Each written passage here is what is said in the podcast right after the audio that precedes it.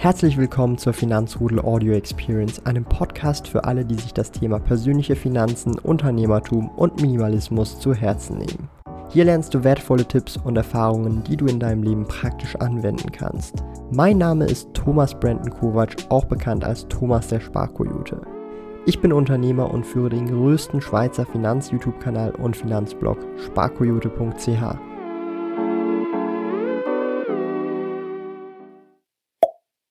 Bringt euer Geld jetzt sofort in Sicherheit. Die News sind überladen von Krypto-Plattformen, die pleite gehen, Insolvenz anmelden, Banken wie die Credit Suisse gerade Schlagzeilen, was passiert hier, Restrukturierung. Es ist einfach nur verrückt, in was für einer Welt wir gerade leben. Wenn ich so die Parallelen ziehen darf mit Leuten, mit denen ich auch gesprochen habe, teilweise sehr ähnlich wie 2008, 2009, als da die Immobilienblase geplatzt ist, Lehman Brothers Pleite. Das ist einfach nur verrückt oder einfach wir leben in verrückten Zeiten. Ich bin euer Thomas, a.k.a. Sparkoyote und ich möchte euch heute mehr oder weniger zeigen, wie ich gerade mit dieser Situation umgehe, was ich mit meinen Assets mache, mit meinem Geld, mit meinem Bargeld und wie ich dieses schützen möchte vor diversen Fällen, die eintreten könnten, aber nicht unbedingt eintreten müssen. Ich möchte hier nicht den ähm, schwarzen Teufel an die Wand malen, sondern ich möchte einfach nur ganz klar und auch rational mit euch zusammen anschauen, was ich tue, um mein Vermögen vor diversen vielleicht Fällen, nenne ich es jetzt einfach mal, zu schützen. Zum einen dürfen wir nicht vergessen, natürlich, wenn wir unser Geld bei einer Bank haben, haben wir eine Einlagensicherung von 100.000 Franken in der Schweiz. In Deutschland müsste das auch bei 100.000 Euro sein, sofern ich richtig informiert bin. Das heißt, dieses Geld ist erstmal so gesehen sicher, aber jeder Euro und jeder Franken darüber hinaus da wird es dann eher schwierig. Das bedeutet, sollte ich eine Million Franken zum Beispiel bei der Credit Suisse haben und sollte da im Ernstfall etwas passieren und es könnte doch schlimm enden, man weiß es nicht, dann stehen mir lediglich 100.000 Franken im Worst-Case-Szenario zu. Und das ist schon mal eine sehr gefährliche Sache. Und ich persönlich, um dem oder dem oder das schon vorzubeugen, habe in der Regel nie deutlich mehr als 100.000 Franken Bargeld Cash sozusagen auf einem entsprechenden Konto. Das bedeutet zum Beispiel, sollte ich Cash zum Beispiel 500.000 Franken haben, so habe ich bei der Credit Suisse maximal 100.000, bei der UBS maximal 100.000, bei der Swissquote maximal 100.000, bei der ZKB maximal 100.000, wobei eben ZKB too big to fail, Credit Suisse too big to fail, UBS too big to fail. Ähm, wir haben es in der Vergangenheit gesehen, die UBS wurde auch staatlich gerettet. Am Ende des Tages geht es mir trotzdem nur darum, Risiken maximal zu minimieren, die halt eben da sind. Und da gehe ich halt tatsächlich einfach kein Risiko aktuell ein, weil für mich, ähm, wenn ich 200.000 bei einer Bank habe und nur noch 100.000 bekommen würde im Worst-Case-Szenario, 100.000 Franken sind sehr viel Geld für mich. Darum gehe ich dieses Risiko erst gar nicht ein, dass mir sowas passieren könnte. Das zum einen bei den Banken, aber zum Beispiel auch bei diesen ganzen Krypto-Plattformen. Wir haben es hier gemerkt, ja, es ist doch nicht so toll, wie das Ganze geschehen ist. Ich selber war ja auch bei Celsius involviert und habe einen Großteil, 95 Prozent meiner Kryptos mehr oder weniger verloren und muss das jetzt mühselig wieder von neu aufbauen. Auch hier das sind unregulierte Plattformen gewesen, die keine Versicherung oder irgendwas in irgendeiner Form hatten und mehr oder weniger die Anleger, also ich, auf den Verlusten, die diese Firmen gemacht haben, sitzen bleiben und jetzt in einem langwierigen Insolvenzverfahren auf vielleicht ähm, 10 Cent on the Dollar noch warten, mit, wenn überhaupt, mit etwas Glück. Ja?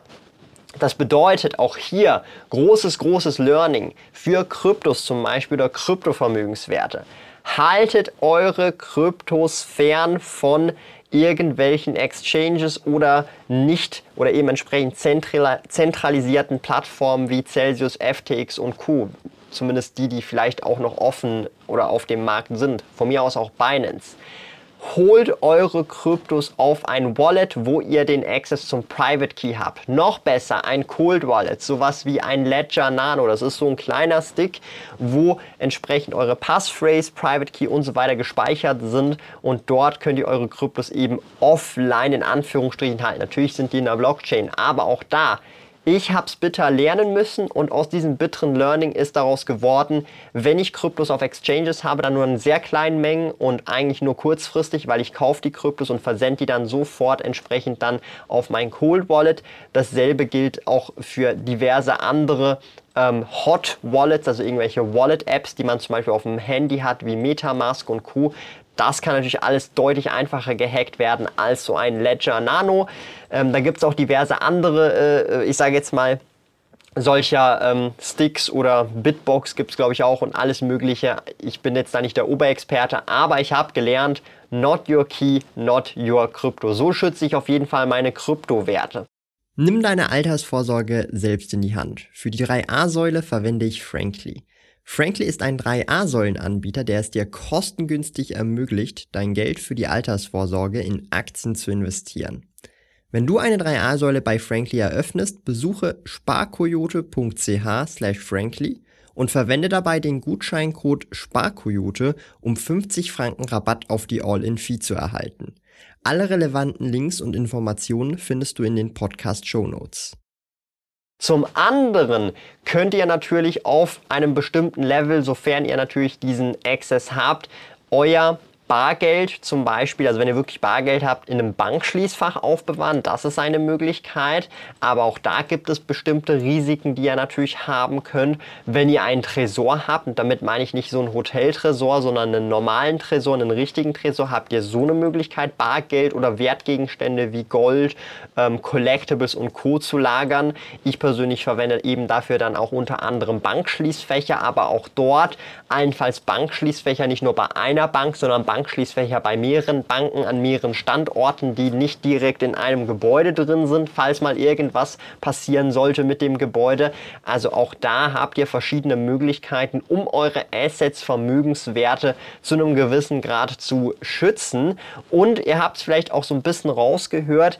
Ich persönlich habe natürlich auch Collectibles als Investment, sei das Trading Cards, Comics, Videospiele, aber auch andere Dinge. Man kann sich auch Kunst vorstellen, Oldtimer, Sneakers, alles Mögliche, was so in diese alternative Investment-Kategorie ähm, einzustufen ist. Und da muss ich ganz ehrlich sagen, ist es sehr heikel. Wenn ihr natürlich viele günstigere Sachen habt, dann ist es vielleicht weniger ein Problem, das zu Hause zu lagern. Aber sobald ihr viele sehr teure oder äh, extrem teure Sachen habt, dann macht es auch Sinn, sich über eine Versicherung Gedanken zu machen für diese Gegenstände.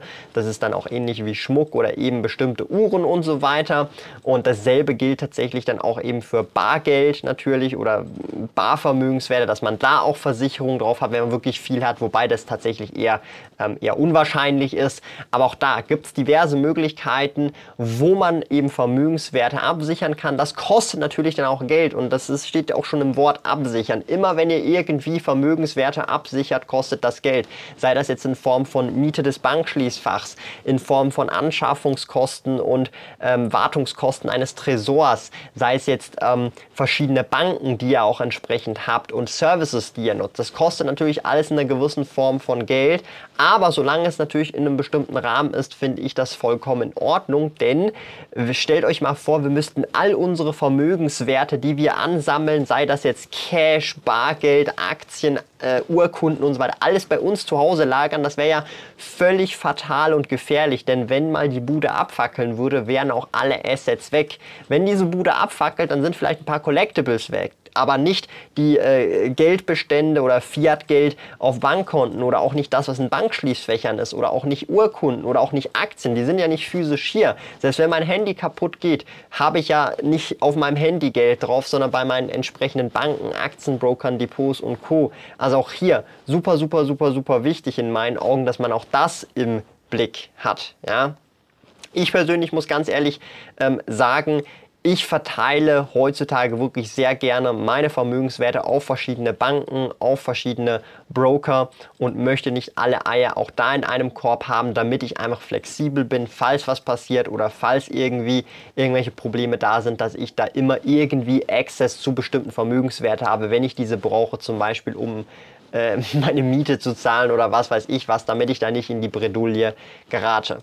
Mein Tipp zum Schluss allgemein, und da bin ich auch ganz ehrlich, schaut in die letzten zwei, drei Jahre. Was habt ihr so erlebt? Was waren so diese Learnings? Für mich war es auf jeden Fall im Kryptobereich Celsius äh, die Pleite und dann kam ja noch FTX. Da war ich zum Glück nicht betroffen, denn ich habe sowieso schon über 90 Prozent meiner Kryptos bei Celsius verloren. Also gelernt habe ich es auf jeden Fall. Aber für alle da draußen, die jetzt vielleicht noch ihre Kryptos oder irgendwie x Millionen bei einer Bank haben, nehmt euch die Zeit, verteilt euer Geld, holt eure Kryptos auf ein Cold Wallet und dankt mir in zehn Jahren, dass ihr das gemacht habt und lernt aus meinen Fehlern und macht nicht auch die Fehler, die ich bereits schon gemacht habe und öffentlich hier transparent darüber berichte. Von dem her würde ich euch einfach dieses Video empfehlen, wenn euch einfach nochmal genauer interessiert, wie viel Geld ich wirklich hier verloren habe bei der Celsius-Geschichte und wie sich das Ganze entwickelt hat. Also schaut gerne dieses Video, denn das dürfte mehr oder weniger alle Fragen klären.